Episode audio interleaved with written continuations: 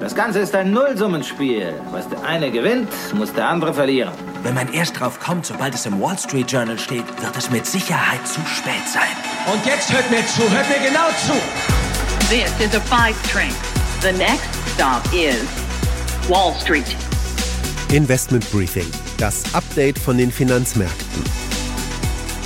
Hallo ihr Lieben, willkommen zu einer neuen Podcast-Folge. Ich bin Anne Schwed, diese Woche ein bisschen erkältet, aber auf dem Weg der Besserung. Und ich habe wie immer für euch alle wichtigen Tipps und Insights von der Wall Street.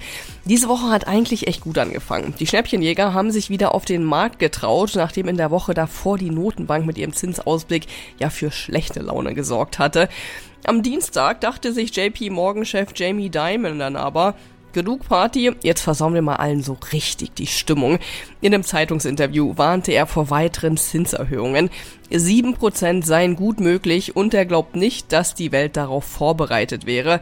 Diese Aussage hat hier alle echt umgetrieben. He pointed out that is the worst case scenario and at this point in time 7% is not something that investors here have started uh, calculating in their estimates for the impact. JP Morgan CEO Jamie Dimon is warning that the US economy may not be prepared should the Fed raise interest rates to 7%. So if we do in fact see rates go as high as 7% as Diamond was warning could potentially be a possibility. That obviously is going to change the dynamics right now. Nochmal zur Erinnerung. Derzeit liegen die Zinsen hier in den USA in einer Spanne von 5,25 bis 5,5 Prozent. Beim letzten Fed-Treffen gab es keine Erhöhung und der Markt hat für dieses Jahr bisher noch eine weitere Erhöhung eingepreist und erwartet fürs nächste Jahr bereits Zinssenkungen. Die Aussagen von Diamond haben also eine Schockwelle, kann man sagen, ausgelöst, die hier für heftige Verluste gesorgt hat. Die Anleger fürchten nämlich, nämlich, dass das Wirtschaftswachstum dann so richtig leiden wird. Aber die neuen BIP-Daten, die dann Ende der Woche rauskamen, haben wieder für Erleichterung und positive Vorzeichen an der Wall Street gesorgt. Das Bruttoinlandsprodukt der USA wuchs im zweiten Quartal aufs Jahr hochgerechnet um 2,1 Prozent. Am Freitag gab es dann aber nochmal eher gedrückte Stimmung, weil der Haushaltsstreit im Kongress bis Marktschluss immer noch nicht gelöst war.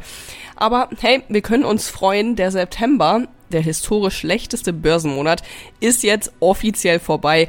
Jetzt kann es eigentlich ja nur noch bergauf gehen. Unsere Themen in dieser Ausgabe. Der Facebook-Mutterkonzern Meta hat auf der Entwicklerkonferenz diese Woche starke neue Technik vorgestellt.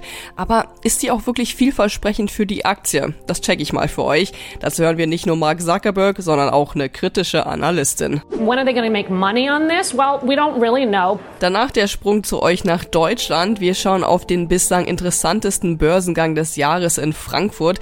Am Donnerstag hat Schott Pharma dort seinen ersten Handelstag gefeiert gefeiert und man kann es wörtlich nehmen, denn zum Feiern war das IPO wirklich. Eine erste Bilanz ziehe ich mit meinem Kollegen Christian Schlesiger. Der Börsengang war ein großer Erfolg für die Muttergesellschaft Schott. Die kassiert die Einnahmen aus dem IPO von fast einer Milliarde Euro.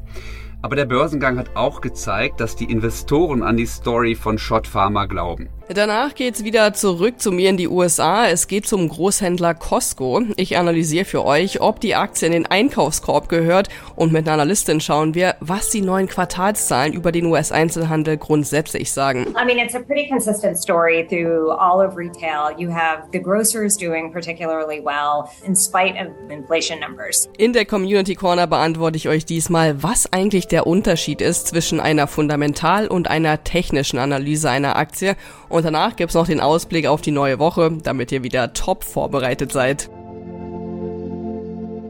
Das sind unsere Themen heute. Die komplette Ausgabe hört ihr aber nur als Teil unserer Pioneer-Familie. Wenn ihr noch nicht dabei seid, dann testet uns doch mal. Für alle, die neu an Bord kommen wollen, gibt's noch ein besonderes Angebot. Schaut einfach mal rein auf thepioneer.de, meldet euch an und dann könnt ihr hier direkt weiterhören und jede Woche neue Insights mitnehmen. Investment Briefing, das Update von den Finanzmärkten.